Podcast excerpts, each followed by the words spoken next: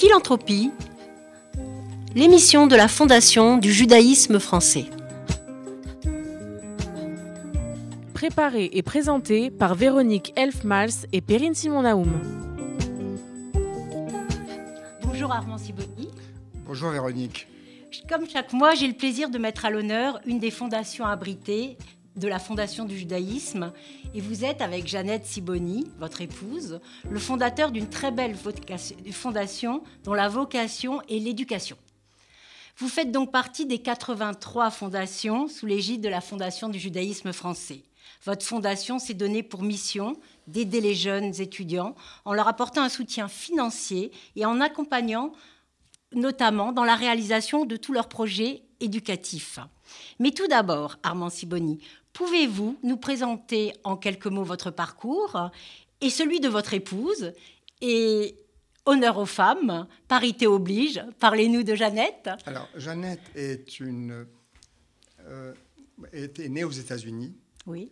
C'est une diplômée de Berkeley et pendant son junior year abroad, on s'est rencontrés et euh, nous nous sommes mariés. Nous avons eu l'occasion de repartir aux États-Unis dans le cadre d'un transfert professionnel. Et euh, là, euh, elle a une carrière professionnelle de professeur très appréciée et elle a toujours continué à aimer la littérature et elle est, elle est excellentissime et dans sa langue maternelle et dans la langue française. Alors, donc, c'est un plaisir d'avoir une épouse aussi cultivée. Euh, quant à vous Quant à moi, si vous voulez, euh, mon parcours professionnel, euh, c'est un de mes fils qui, une fois, me l'a résumé, qui m'a dit, papa, toi, ta carrière, c'était trois parties. Une première partie d'audit et de conseil aux États-Unis, en France et aux États-Unis. Après cette période d'audit et de conseil, ça a été une période industrielle où j'ai eu l'opportunité de diriger des sociétés dans le domaine de la technologie. Et la troisième partie, euh, et aujourd'hui elle, continue dans un certain sens, c'est dans le domaine de l'investissement dans la technologie. J'ai donc créé un, fonds, un fonds d'investissement, euh, ce que l'on appelle un fonds d'investissement agréé par l'autorité de marché financier, et dont l'objectif c'est de faire des investissements en capital risque dans, la technologie. Et aujourd'hui, je continue à travailler dans le domaine de la technologie, comme conseil notamment d'une société euh, américaine qui est à Pasadena euh, et, dont la, euh, la vocation c'est de faire du semi-conducteur avec de la photonique et dont les, les objets qui résulteront de cette technologie, ce seront des outils de diagnostic non invasif médical. D'accord. Alors maintenant que nous avons bien cerné votre amour, votre amour tout court et votre amour de l'apprentissage, de la technologie, de la transmission, pouvez-vous nous expliquer en quelques mots les raisons pour lesquelles vous avez investi dans le secteur de l'éducation? Votre fondation, je crois, a pour quintessence l'éducation. Qu'est-ce qui a motivé de choisir l'éducation? Alors, dans un premier temps, c'est de dire que lorsque je suis arrivé à Paris, et j'étais dans un foyer juif à la rue Guy-Patin et il fallait payer le loyer. Et le directeur, la directrice de, cette, de ce foyer m'ont dit écoute, tu vas à la bourse Wischomsheim. Il n'y avait pas la fondation judaïsme, mais c'était similaire. Et euh, tu leur présenteras ton, euh, ton dossier. Et je suis revenu de la fondation avec une bourse qui a permis de payer le loyer. Donc, ça ne s'oublie pas. Donc la première des choses, lorsqu'on peut soi-même rendre l'appareil, ça a été de se dire, ben, on va faire quelque chose de, de, plus vaste dans le domaine éducatif. Mais quoi dans le domaine éducatif? Euh, Il faut bien voir qu'à la Fondation, euh, c'est une convergence de beaucoup d'intelligence, euh, de beaucoup d'altruisme, et donc c'est d'apporter quelque chose qui me paraissait être différenciant. C'était de dire, il faudrait que nous puissions aider nos jeunes à acquérir une dimension internationale. Et donc, essayons euh, de partager euh, ce qui a fait notre propre carrière à l'international en les aidant par, financièrement, mais également par des conseils, à acquérir une, formation internationale. Alors, d'une manière pratique, qu'est-ce que nous avons réussi à faire à ce stade? Oui, bien sûr. Euh, je crois qu'on a eu trois types de projets. Euh, le premier projet, c'est un jeune ingénieur euh, très motivé qui est venu me voir et qui m'a dit qu'avec son professeur de mathématiques, ils avaient identifié un gourou de mathématiques à Stanford.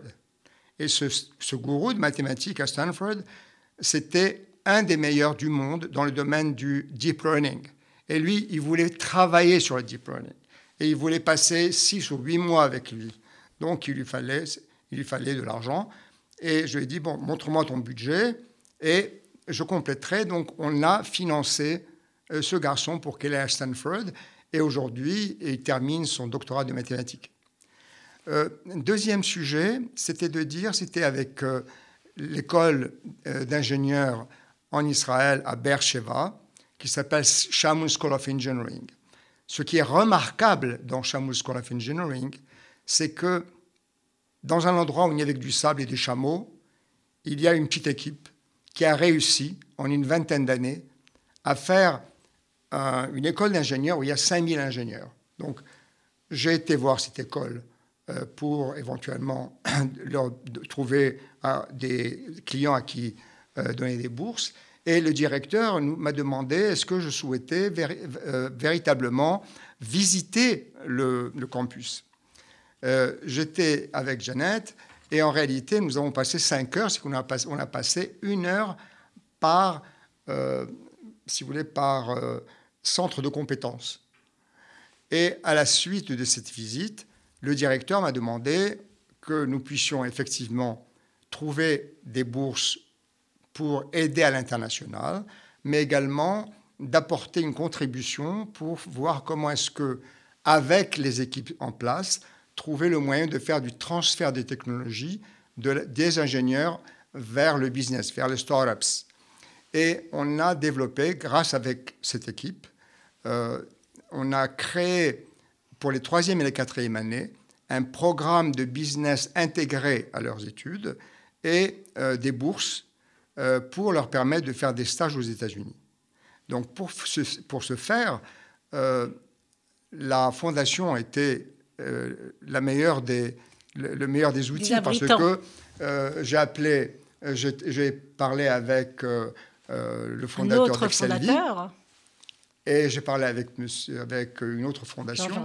Et on a très vite rassemblé une demi-douzaine de bourses. Et on a envoyé des étudiants aux États-Unis pour faire leur stage. Alors à travers vos propos, on entend bien que vous privilégiez bien l'excellence. L'excellence, je crois que ça a été un motto dans votre vie, ça a été un choix stratégique. Pouvez-vous nous expliquer pourquoi vous avez choisi l'excellence plutôt que d'aller chercher peut-être ceux qui ont plus de difficultés, ce qui est souvent la démarche classique? Vous, vous avez eu tout à fait une autre euh, approche. Alors, euh, ce mon, expérience personnelle me montre que euh, l'excellence, c'est aujourd'hui un moyen de survie. Un autre point, c'est que je pense que pour notre communauté, euh, elle a besoin de continuer à produire des élites. Et les élites sont nécessairement aujourd'hui internationales. Elles l'étaient toujours, mais aujourd'hui, c'est encore plus marqué. Il faut qu'elles soient internationales, c'est-à-dire qu'elles puissent être au même niveau de compétences, d'expérience que n'importe quelle élite internationale, qu'elle soit asiatique ou américaine ou européenne. Et donc, euh, je me suis dit que, bien sûr, on a, on trouvera toujours, et on n'aura jamais assez de moyens pour aider ceux qui sont, euh, qui ont besoin euh, d'un support additionnel. Et on le fait dans le cadre de la Fondation, par exemple, pour aider des jeunes à aller vers les études supérieures.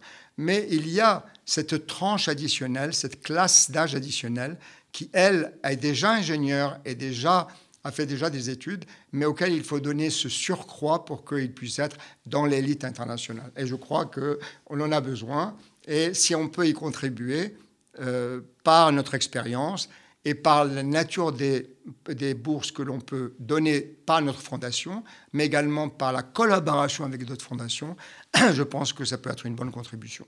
Vous parlez d'excellence, vous parlez de technologie, vous parlez d'international. Je crois que je suis pas comme votre fils, mais je crois que j'ai un petit peu résumé euh, vos, grandes lignes. Vous soutenez aussi une école dont la devise est euh, ce n'est pas parce que les choses sont difficiles que nous n'osons pas, c'est parce que nous n'osons pas qu'elles sont difficiles. Je crois que c'est Sénèque. Cette devise euh, s'explique, s'applique bien à vous. Pouvez-vous peut-être nous donner, un exemple de une illustration d'un projet que, qui vous a surpassé, qui vous a étonné par sa réussite. Je sais que les Américains, il faut faire trois échecs avant de réussir, mais là, parlez-nous d'une réussite. je crois que euh, dans les, réussites, euh, le fait de voir la réussite de Chamus School of Engineering, c'est, si vous voulez, ça vous stimule pour dire regardez ce que l'on peut faire tout simplement à partir de la compétence et du dévouement. Et aujourd'hui, je pense que euh, une, une, entreprise comme MC2, oui. Euh, comme MC2, vous pouvez nous, expliquer peut-être pour nos auditeurs qui ne connaissent peut-être pas Alors, encore. MC2, si vous voulez, c'est euh, une jeune femme, une polytechnicienne, qui a pris la décision de dire que certains jeunes, pour respecter le Shabbat, en étant eux-mêmes euh, des brillants sujets scientifiques, euh, pouvaient plutôt aller, attention, euh, ça a beaucoup de valeur, pouvaient devenir de grands médecins ou de grands gestionnaires, mais que néanmoins, il fallait qu'on continue, elle-même étant polytechnicienne, à continuer à, à, donner à ceux qui le pouvaient ou ceux qui en avaient la vocation des, une grande culture scientifique. Et, pour ça, elle a donc monté euh, d'un haut niveau euh, une classe prépa. Une classe prépa. Donc, et, ça s'est fait, si vous voulez. Euh, cette classe prépa, elle est encore dans une phase d'apprentissage, mais je crois qu'elle est dans la bonne direction. de l'excellence. La, la, situation actuelle avec le Covid, etc., ce sont des obstacles. Mais le fait que on, est réuni un corps professoral de très haut niveau, que l'on ait un, projet, n'est-ce pas? Je crois que ça fait partie de choses qui peuvent paraître euh, infaisables, mais qui en réalité, si on réunit des compétences, si on réunit des moyens avec un objectif clair, euh, on peut y arriver. Donc Sénèque nous a bien influencés.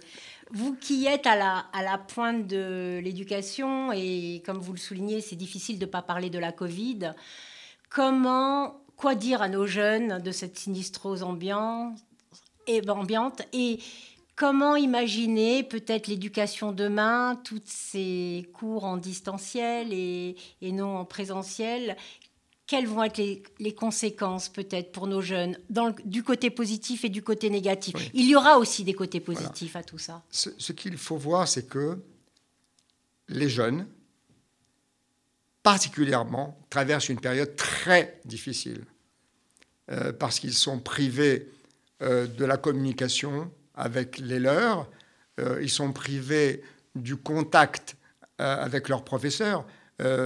souvent, lorsque je reçois des étudiants avec, avec lesquels je discute et qui me demandent des conseils, la première chose que je leur dis, c'est assister au cours. Parce qu'en assistant au cours, vous avez déjà fait une première assimilation n'est-ce pas? Et là, maintenant, ils en sont privés. Donc, ce que je crois, ce que j'espère, c'est qu'on leur transmette l'idée qu'il ne faut pas baisser les bras. Il faut continuer à travailler en se disant, dans tous les cas de figure, on traversera cette période. On traversera, il y aura des vaccins, il y aura des méthodes, et c'est un problème de moi, mais on arrivera à le traverser, mais il faudra être prêt, ne jamais baisser les bras, et continuer à se cultiver, continuer à rechercher le maximum de compétences dans son domaine. Et je crois qu'ils y arriveront. Il ne faut pas baisser les bras. Vous avez parlé de, heureusement que vous, que vous avez des notes d'espoir, vous avez parlé tout à l'heure de, l'importance de la fondation du judaïsme français, des réseaux, des rencontres qui sont possibles, des, synergies euh, de toutes ces du, champ des possibles, du fait de participer, d'être abrité par une grande fondation.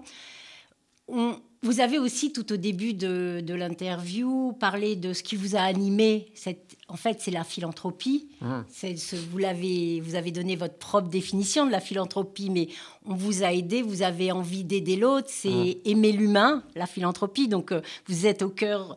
J'ai envie de vous poser la question, pour vous, philanthropie et judaïsme, l'un ne va pas sans l'autre. Et qu'est-ce que vous suscite cette question? Voilà, il y a, je pense, dans la tradition du judaïsme, il y a la solidarité et le mot de justice et tzedaka, c'est le même mot, si vous voulez. Euh, je voudrais faire référence peut-être à deux personnages qui sont euh, séparés par euh, trois millénaires.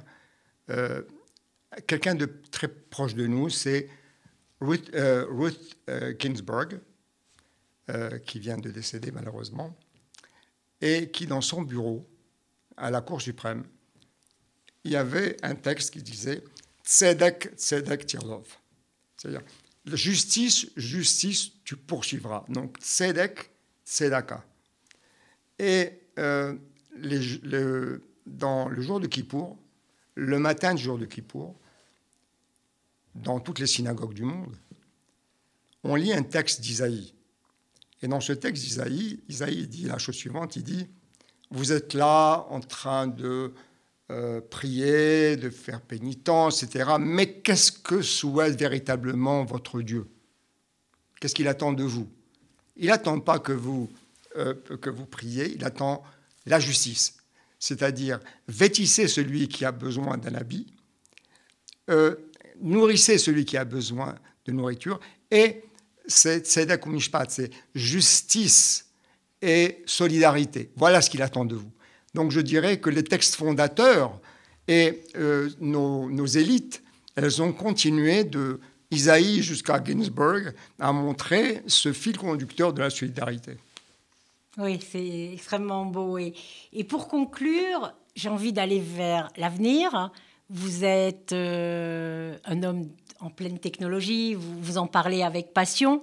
Quels sont vos projets? Quels sont les, domaines qui vous animent encore et dans lesquels vous croyez le plus pour l'avenir? Et, ce sera ma dernière question, Armand Siboni. Écoutez, euh, très modestement, j'espère euh, continuer à contribuer dans le cadre familial, dans le cadre communautaire. J'aimerais poursuivre et approfondir ce que nous faisons également dans la Fondation. Euh, mon épouse trouve qu'on ne, ne, fait jamais assez. Donc il y a quelqu'un qui pousse pour que euh, nous essayions euh, d'amplifier ce que nous essayons modestement de faire dans la Fondation. D'accord, très bien. Merci beaucoup Armand Siboni. Et maintenant, comme chaque mois, retrouvons la passionnante chronique de Rémi Serrouillat, le directeur administratif et financier de la Fondation du judaïsme français. Et maintenant, nous sommes tout oui. Bonjour Rémi. Bonjour Véronique, bonjour à tous. Il est une histoire qu'on se raconte en boucle à la fondation du judaïsme français. Elle est issue du Talmud. Il s'agit de l'histoire d'un sage dénommé Roni. Alors qu'il était en voyage, il aperçut un homme qui plantait un caroubier. Il lui demanda Combien de temps faut-il à cet arbre pour donner des fruits? L'homme répondit Environ 70 ans. Le sage lui demanda Mais crois-tu que tu seras encore en vie dans 70 ans? L'homme répondit j'ai trouvé des caroubiers car mes ancêtres les avaient plantés pour moi, alors moi, je plante ceci pour mes enfants. Comme l'indique le Talmud, la transmission, la solidarité, le partage sont à l'origine de tous les projets philanthropiques. Transmettre des valeurs aux générations futures, corriger les inégalités sociales, améliorer la recherche pour envisager un monde meilleur, ce sont là les missions essentielles de la Fondation du judaïsme français et de ses fondations abritées. Et comme chaque fondation abritée est le reflet d'une histoire personnelle, d'une expérience de la vie, je vous propose de vous raconter celle de M. Michel Vézan, qui créa sa fondation le 28 janvier 2000, la fondation Marie et José Vézan. Michel Vézan est né en 1912. Il s'appelait en fait Moshe Weissmann. Avocat de formation, il n'a jamais pu exercer parce que juif. Il changea son nom dans les années 30 pour échapper aux persécutions antisémites. Après les horreurs de la Shoah, il se bâtit une nouvelle carrière dans le prêt-à-porter. Vous savez, les schmattes. Et soucieux de donner aux autres ce qui lui manqua terriblement durant sa jeunesse, il créa sa fondation abritée. Son objectif Aider les personnes âgées, soutenir les familles nécessiteuses et favoriser l'éducation. Et pour ce faire, il dota sa fondation de liquidités, de titres boursiers et également de biens immobiliers. Et c'est ainsi que depuis plus de 20 ans, chaque année, la Fondation Vézan soutient des programmes destinés aux plus démunis, envoie des colis alimentaires, subventionne une épicerie sociale, des bourses scolaires aux étudiants, et bien d'autres projets encore, comme la création d'un partenariat entre Sciences Po Bordeaux et des chercheurs israéliens. Monsieur Vézan est décédé en 2014. C'est la Fondation du judaïsme français qui s'est occupée de ses obsèques et qui a veillé à ce qu'il soit enterré au Mont des Oliviers comme il le souhaitait. Depuis lors, sa fondation s'emploie à respecter ses volontés. Un comité se tient deux fois par an et continue de verser des sommes importantes en son nom et vers des programmes qui lui étaient chers. Et comme les titres en bourse de sa fondation se revalorisent, les appartements génèrent des loyers et que des donateurs contribuent à la financer, la Fondation Vézan conserve sa vitalité philanthropique. Elle sera encore présente et active durant de très nombreuses années. Des histoires comme celle de M. Michel Vézan, nous en avons 83, comme le nombre de nos fondations abritées. La Fondation du judaïsme français est reconnue d'utilité publique depuis 1978. Elle s'emploie au quotidien à garantir le suivi des projets de générosité de ses fondateurs et de ses donateurs.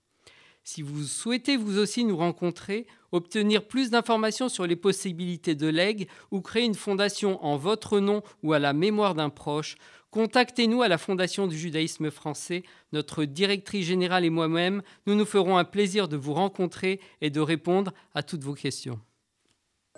Et maintenant, comme chaque mois, Perrine Simon-Naroum reçoit un invité de marque, le philosophe Marc Crépon, pour son ouvrage Ces temps-ci, la société à l'épreuve des affaires de mœurs aux éditions Rivage. Marc Crépon, bonjour. Bonjour, merci de votre invitation. Vous êtes philosophe, vous êtes ancien directeur du département de philosophie de l'École normale supérieure de la rue d'Ulm. Et à travers un magnifique livre paru récemment aux éditions Payot, Ces temps-ci, la société à l'épreuve des affaires de mœurs, qui est aussi, je dirais, un hymne de confiance à la philosophie et à l'écriture, vous vous interrogez sur ce que peut la philosophie face aux affaires de mœurs qui déchirent aujourd'hui notre société. Mais en réalité, ça fait déjà longtemps que vous questionnez ces, questions de violence. Et je rappellerai que euh, vous avez notamment publié aux éditions Odile Jacob Inhumaines conditions ou À l'épreuve de la haine, et nous vous avions déjà reçu à cette occasion à RCJ. Alors je voudrais revenir peut-être un petit peu en amont du livre euh, pour savoir finalement comment un philosophe en vient aujourd'hui à s'intéresser à la violence. Comment cette question est rentrée dans votre œuvre? Alors elle y est rentrée euh, tout simplement parce que je pense que rien de ce qui est humain n'est étranger à la philosophie. La violence en fait partie. La violence euh, dont nous faisons tous de façon, euh, d'une façon ou d'une autre l'expérience plonge dans un profond désarroi et dans une profonde désorientation. Et je crois que par rapport à la violence, la philosophie a euh, une euh, triple vocation. D'abord, elle peut la décrire, elle peut tâcher de la comprendre et de la décrire. Et la décrire, ça veut dire non pas l'expliquer par ses causes, mais l'expliquer par ses effets. Donc le fil conducteur de tous mes travaux sur la violence est celui-là comprendre la violence à partir de ses effets, comprendre ce qu'elle fait sur les esprits et sur les corps, comprendre ce qu'il y a de commun entre la violence euh, qui frappe un enfant euh, dans la cour de récréation, entre les violences extrêmes auxquelles nos sociétés sont aussi exposées, euh, celle du terrorisme, celle de la grande délinquance, celle de la grande criminalité, et puis aussi toutes ces violences intimes, les violences conjugales, les violences démostiques. Et les abus sexuels en font partie. Et quand j'ai fini ce livre, euh, publié aux éditions Odile Jacob, Inhumaines conditions, combattre l'intolérable, euh, j'ai eu le sentiment, au moment même où je finissais le livre, qu'un chapitre manquait. je me suis dit, mais dans les grandes formes d'intolérables auxquelles nos sociétés sont exposées, il y a les abus sexuels, il y a la violence sexuelle, il y a euh, ces violences faites aux femmes et aux enfants. Les femmes, on savait depuis longtemps, vraiment, qu'une grande majorité des femmes peuvent dire avoir été dans leur vie, à un moment ou à un autre, euh, victimes d'une agression sexuelle. Et les enfants, il me semble qu'on le découvre aujourd'hui l'idée euh, que, dans le fond, euh, une jeune femme sur cinq ait pu être victime d'inceste euh, ou puisse avouer avoir été victime d'actes incestueux dans sa vie, un garçon sur 13 nous fait découvrir à quel point c'est un fléau. Et ce fléau, je crois que la philosophie ne peut pas rester indifférente à la façon dont il interroge notre société. Donc oui, la vocation de la philosophie, c'est d'abord de décrire la violence. C'est peut-être ensuite, et c'est pour moi primordial, d'exercer ce qui est pour moi depuis toujours la première vocation de la philosophie, qui est une vocation critique, c'est-à-dire d'expliquer, d'analyser les mécanismes de domination qui engendrent, justifient la violence, la cautionnent, la provoquent, etc. Et puis il y a peut-être une dimension euh, supplémentaire. Quand on est exposé à la violence, on est tétanisé, on est paralysé, on ne sait pas ce qui nous arrive. Et euh, je crois que, et parfois on n'a pas les mots pour le comprendre et pour le décrire.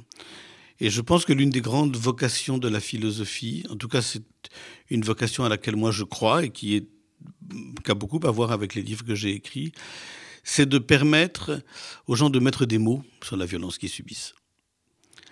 Et si vous me permettez cette remarque, à l'issue de ce livre, euh, ces temps-ci, euh, la société à l'épreuve des affaires de mœurs, j'ai reçu beaucoup, beaucoup de témoignages.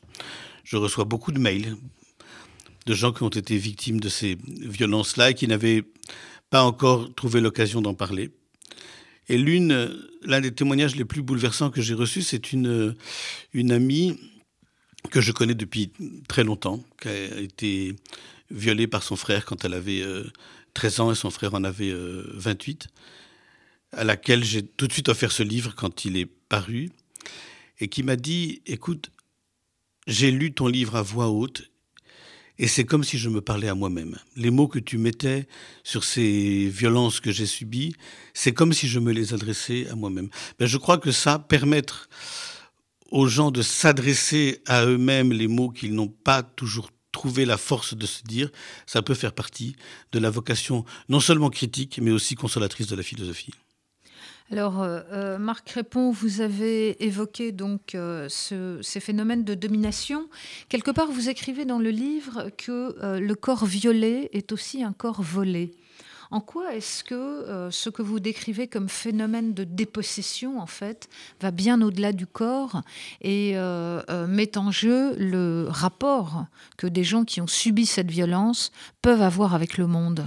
Alors, dans les dans l'ensemble des travaux que j'ai consacrés à la violence, il a bien fallu un moment que je me dise, que je me pose la question à moi-même, qu'est-ce qui est violent et qu'est-ce qui ne l'est pas? D'abord parce qu'on peut appeler tout et n'importe quoi euh, violent, euh, le terme même de violence peut donner lieu à une inflation et on est obligé de se demander c'est quoi les critères de la violence? C'est quoi le point commun entre toutes les formes de violence auxquelles on peut être exposé? Et j'en ai trouvé deux. J'en ai identifié deux, déjà dans ce livre Inhumaines conditions, et puis que je retrouve dans ces temps-ci, La société à l'épreuve des affaires de mœurs. Le premier, c'est euh, la rupture de cette confiance minimale dont nous avons besoin pour que toutes les relations qui font le tissu de notre existence se prolongent et nous permettent de nous projeter dans l'avenir. En fait, nous sommes notre être singulier, l'être de notre être singulier est un tissu de relations. Notre existence est la résultante d'un faisceau de relations que nous avons euh, entretenu depuis la plus petite enfance et tout au long de notre vie, relations avec des êtres singuliers, avec un espace, avec euh, des objets euh, familiers. Et lorsque la violence se produit, ce qu'elle fait, c'est toujours de compromettre, sinon de détruire irrémédiablement cette confiance dont nous avons besoin pour que ces relations restent crédibles. C'est ce qui se passe quand, euh, au sein d'un couple, la violence fait irruption, et je pense ici à tous les phénomènes de violence conjugale. C'est ce qui se passe au sein d'une famille. Lorsque la violence fait irruption entre des parents et des enfants, les enfants ont besoin que les relations qui les constituent avec les êtres qui les entourent reposent sur un minimum de confiance. On sait bien que c'est fragile, on sait bien que ça peut être mis en question, mais on a besoin de ce minimum de confiance euh, qui est vital. Alors, vous citiez cette phrase qui décrit la spécificité des violences sexuelles. C'est étrange parce que beaucoup de mes étudiants et étudiantes qui ont lu ce livre, et des journalistes aussi qui l'ont lu, m'ont tous rappelé cette phrase dans laquelle je dis un corps violé est un corps volé. Qu'est-ce que ça veut dire un corps violé est un corps volé? Eh bien, la première forme de confiance dont nous avons besoin, c'est celle qui nous lie à notre propre corps. évidemment, il y a deux façon pour cette confiance qui nous lie à notre corps d'être atteinte, d'être compromise. Il y a d'abord la maladie. Il y a d'abord la maladie. Et puis ce qui est irréductible à la maladie, ce qui n'a rien à voir avec la maladie, il y a toutes les formes de euh, violence sexuelle. Et tous les témoignages que j'ai pu lire et les récits que j'ai pu euh, recueillir confirment le fait que parmi les symptômes les plus euh, récurrents qui avère le traumatisme faisant suite à une agression ou un abus sexuel, il y a la détestation de son corps, il y a le fait que le corps devient étranger, il y a le fait que cette euh, confiance minimale dont nous avons besoin, on a besoin d'aimer son corps, au moins un minimum, eh bien, cette confiance-là euh, disparaît. Et puis le deuxième critère de la violence, c'est la réification. C'est le fait que vous êtes, euh, tout à coup, quand la violence fait irruption, ou qu'elle fasse irruption dans une cour de récréation, euh, dans la cité, dans le métro, etc., tout à coup, elle réduit, elle vous réduit, vous qui subissez cette violence, au matériau brut sur lequel une force s'applique aveuglément, sans que vous l'ayez choisi ni voulu. C'est ce que les philosophes appellent la réification. L'abus sexuel, la violence sexuelle, c'est une forme extrême de, réification.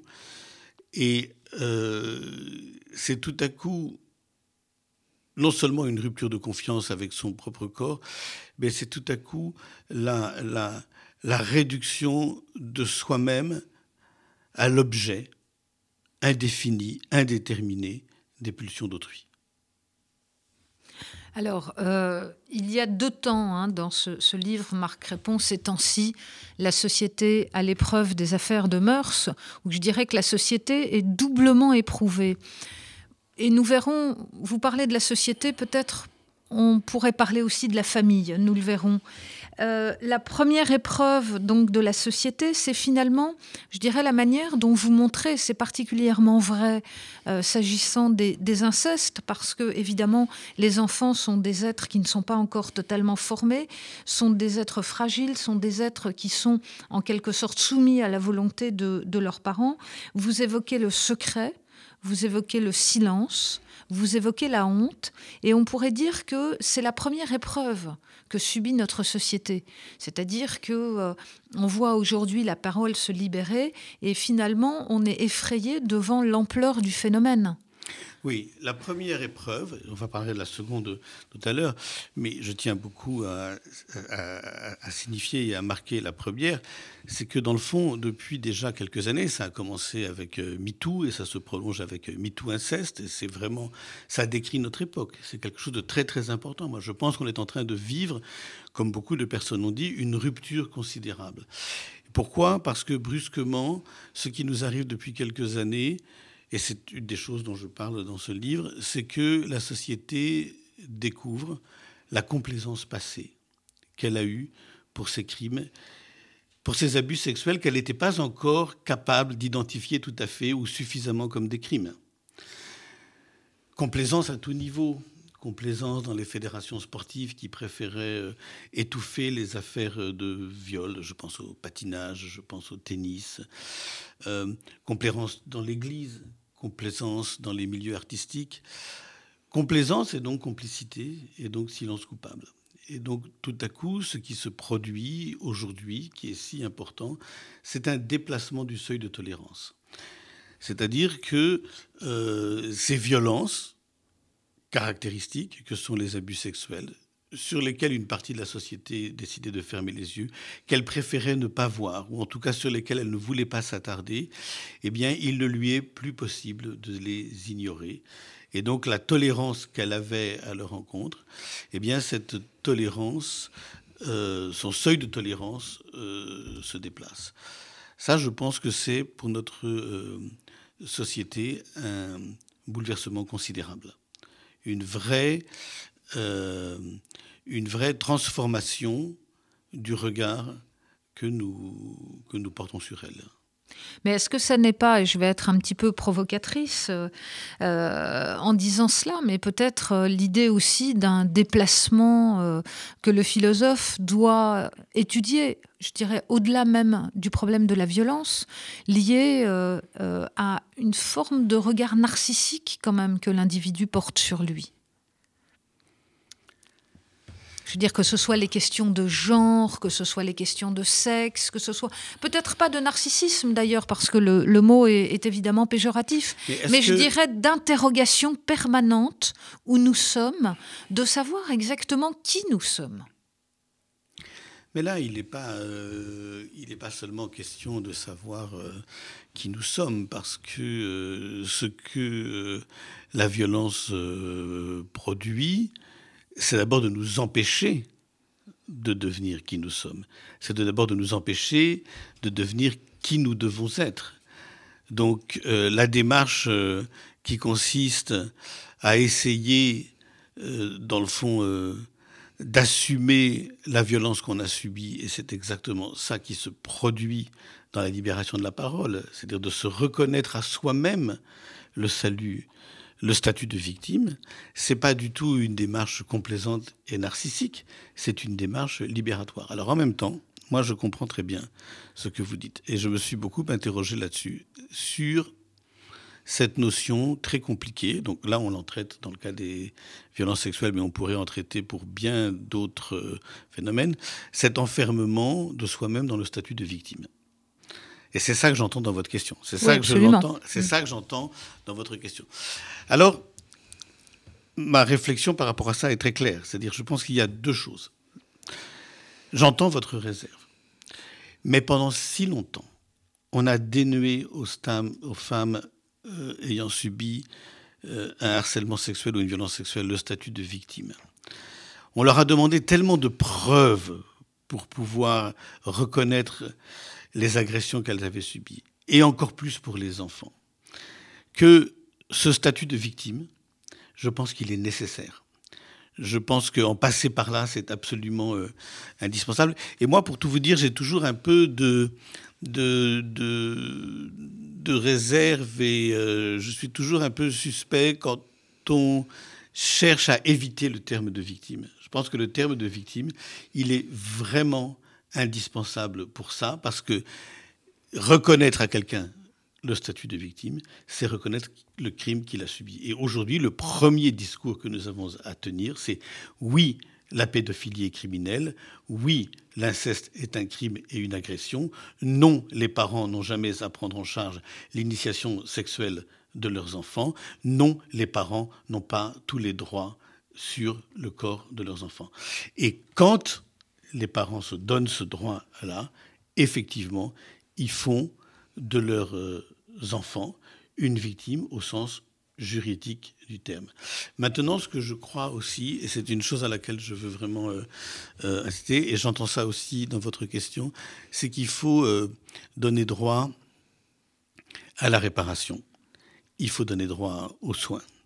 Il faut aussi savoir que peut-être s'enfermer dans un statut de victime, n'est pas la voie la plus euh, euh, efficace pour un moment commencer à se reconstruire. Donc oui, la société doit reconnaître les victimes comme des victimes, et oui, elle doit aussi permettre aux victimes de se repérer, d'en sortir. C'est pour ça que aujourd'hui, pour cette grande question de l'inceste, qui est vraiment, voilà, avec l'apparition du livre de Camille Kouchner, qui est depuis euh, un mois et demi au cœur de tous euh, les débats, on voit bien que trois forces qui sont nécessaires au recul du seuil de tolérance se sont mises en place.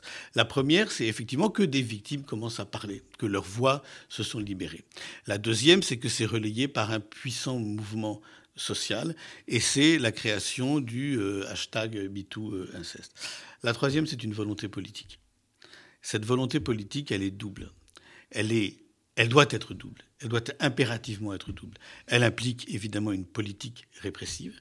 Cette politique répressive suppose que toutes les institutions mobilisées, la police, chargée de recueillir les plaintes des victimes, la justice, etc., accordent à ces plaintes-là la plus grande attention et sont capables de les écouter. Mais il y a aussi un deuxième axe. Cette action politique, c'est pas seulement une politique répressive, c'est une politique du soin. C'est une politique de réparation. C'est de donner le moyen à toutes les institutions chargées d'aider les victimes d'abus sexuels à se redonner une seconde vie, à se réapproprier leur corps, à se réapproprier leur vie. Ben, c'est leur donner tous les moyens pour le faire. Alors je voudrais qu'on en vienne très rapidement à la deuxième partie ou à la deuxième épreuve euh, que doit affronter notre société face à ces affaires de mœurs. Euh, deuxième épreuve qui est celle des réseaux sociaux, qui est celle de la transparence, qui est de dire finalement qu'est-ce qui va rester aux individus comme jardin secret, à partir du moment où on considère que, euh, évidemment, les victimes doivent être reconnues comme telles, mais qu'on va plus loin encore, c'est-à-dire que euh, euh, on trouve légitime de s'interroger sur le fait que certains soient victimes sans même en avoir, sans même en avoir parlé. Alors, c'est une question capitale et effectivement, elle est au cœur de ce livre, vous avez raison de le dire, il y a une deuxième euh, épreuve. Alors, cette deuxième épreuve, elle a plusieurs, aspects. C'est-à-dire que, oui, je pense que le temps est venu, et c'est ça qu'on est en train de vivre, le temps est venu pour que notre société n'ait aucune complaisance vis-à-vis des agressions sexuelles, et l'inceste en fait partie. Deuxièmement, euh, bien évidemment, cette il faut être capable de faire une différence importante entre ce qui est la répression des agressions sexuelles et l'instauration diffuse d'une police des mœurs avec laquelle elle ne doit pas être confondue. C'est-à-dire que oui, nous avons le droit euh, à notre intimité, nous avons le droit à nos secrets, nous avons le droit à nous euh, protéger de l'intrusion de la société dans euh, nos affaires amoureuses, tant qu'elles ne sont effectivement pas criminelles, c'est-à-dire tant qu'elles ne sont pas euh, euh, passibles de, euh, de répression. Le grand risque aujourd'hui, et c'est vraiment la société aujourd'hui, notre société, et c'est pas la seule, se trouve à la croisée des chemins, c'est-à-dire qu'elle est prise entre deux feux. Le premier feu, c'est celui d'une justice qui s'est toujours avérée trop lente à poursuivre les prédateurs, à les identifier. D'abord parce qu'il y a beaucoup d'enfants, beaucoup de femmes qui ne portent pas plainte encore, d'une justice trop lente à les identifier et d'une justice trop soucieuse, parce que c'est une action en justice, c'est important, trop, trop soucieuse de recueillir le maximum de preuves. Et donc évidemment que ces lenteurs de la justice, que cette pesanteur de l'appareil judiciaire, elle a profité depuis des décennies aux prédateurs. Donc ça, c'est le premier feu. Le deuxième feu, c'est que du coup, la société en colère, dans certaines de ses franges, la société en colère, elle, elle a tendance à se faire justice elle-même, et peut-être en ne demandant pas suffisamment de preuves, peut-être en n'attendant pas suffisamment le travail des preuves. Donc on est pris entre deux feux, une justice trop lente, du coup une société en colère qui décide de se faire justice elle-même, et évidemment, évidemment, euh, ça ne nous met pas euh, à l'abri d'injustice, de dérive parce que euh, la puissance des réseaux sociaux dont vous parliez à l'instant, évidemment, elle est considérable, la puissance des réseaux sociaux, pour euh, faire en sorte que notre seuil de tolérance se déplace. Mais en un autre sens, personne ne peut exclure que euh, ces réseaux sociaux deviennent l'instrument et l'outil d'une vengeance euh, personnelle, que des intérêts obscurs interviennent dans le cadre de la dénonciation.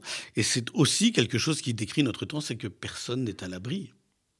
Personne n'est à l'abri de voir un jour son nom jeté en pâture. personne n'est à l'abri d'une rumeur. Personne n'est à l'abri d'une calomnie. Et ça, c'est évidemment une chose à laquelle il faut aussi réfléchir et que nous devons aussi intégrer. Et c'est précisément ce que j'essaye de faire aussi dans ce livre. C'est pour ça que c'est une double épreuve. Alors, il y a quand même, euh, je, voudrais pour finir, j'aurais encore deux questions. La première, euh, c'est finalement de savoir, euh, d'avoir votre point de vue sur la famille, parce qu'on voit bien que dans ce livre, vous désignez quand même la famille comme le point de départ de tout. Et vous avez un jugement très critique sur la famille et sur le type de domination, finalement, qu'elle est susceptible non seulement de susciter, mais aussi de couvrir. Alors, Écoutez, moi je crois, on va revenir à votre première question sur la philosophie et sur la philosophie face à la violence. Je pense que quand la philosophie se reconnaît une vocation critique, l'une des choses qu'elle fait, c'est d'analyser, elle le fait depuis, c'est très marquant dans toute l'histoire du XXe siècle, mais même bien au-delà, elle le fait en analysant un certain nombre de phénomènes et de mécanismes de la domination. Je pense qu'il n'y a pas de structure familiale sans mécanisme de la domination. Cette domination peut prendre plein de formes.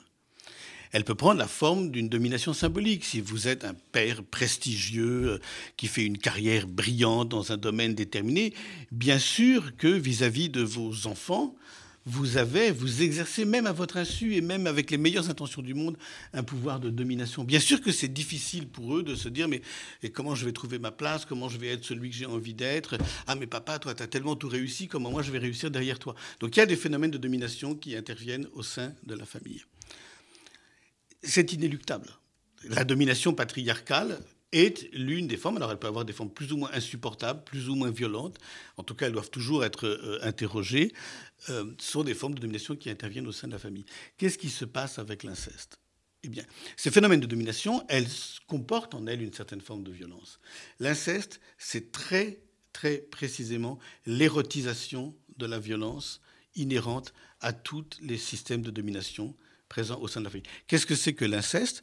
C'est tout à coup, dans la famille, alors en général c'est quand même plutôt des hommes, investis d'un pouvoir absolu, qui étendent leur domination absolue au, euh, euh, à la libre disposition du corps des enfants. Mais je voudrais dire une chose très importante pour moi, c'est que la famille, c'est pas ça au départ. La famille, c'est des relations d'amour dont on a besoin pour se construire. Moi, je veux croire très profondément que qu'un enfant qui grandit, il a besoin de l'amour de ses parents, de l'amour de ses grands-parents, de l'amour de ses frères et sœurs, etc. Sauf que voilà ce qu'on découvre, c'est pour ça qu'on tombe de l'arbre. Et on ne devrait pas, parce que ça fait longtemps qu'on le sait en réalité. Sauf que ces relations qui nous aident à nous construire, ces relations d'amour, ces attachements-là, ils sont pervertibles. Ils sont structurellement pervertibles. Et ils sont pervertibles dès que la sexualité s'immisce dans l'amour au sein de la famille. Alors j'ai juste une dernière question à laquelle il vous faudra répondre très rapidement, Marc Répond. Comment est-ce qu'un amoureux de la littérature comme vous, et vous avez des très très belles pages euh, sur les livres et sur le phénomène de censure aussi euh, des livres, notamment euh, à propos des ouvrages de Gabriel Matzneff, comment est-ce qu'un amoureux de la littérature comme vous fera quand on aura expurgé de certaines de leurs pages le journal d'André Gide j'ai une réponse très claire à ce sujet-là. Moi, je suis un héritier des Lumières. Et la philosophie des Lumières, elle reconnaît aux individus la liberté de leur pouvoir critique de jugement. Donc je suis opposé à toute forme de censure. Je pense aussi une dernière chose, c'est que la littérature, ce sera peut-être le mot de la fin, la littérature, elle a pour vocation d'explorer, là où les sciences ne s'y aventurent pas nécessairement, toutes les facettes de la nature humaine et le, de la nature humaine. Et le mal en fait partie, et la perversion en fait partie. Et si on voulait expurger la littérature de cette expérience du mal dont elle peut porter le témoignage, eh bien ce serait obliger la littérature à avoir une perception tronquée de l'humanité. Donc, pas de censure. Donc continuons à lire même les livres qui nous dérangent. Lisons-les avec nos critères actuels, avec notre sensibilité qui n'est pas la même, mais continuons de lire. Bien, ben merci beaucoup Marc Crépon. Donc je renvoie nos auditeurs à votre très beau livre, paru aux éditions Payot. Ces temps-ci, la société à l'épreuve des affaires de mœurs. Merci. Merci à vous. C'était Philanthropie, l'émission de la Fondation du judaïsme français. Retrouvez-nous tous les quatrièmes jeudis du mois à 13h sur RCJ.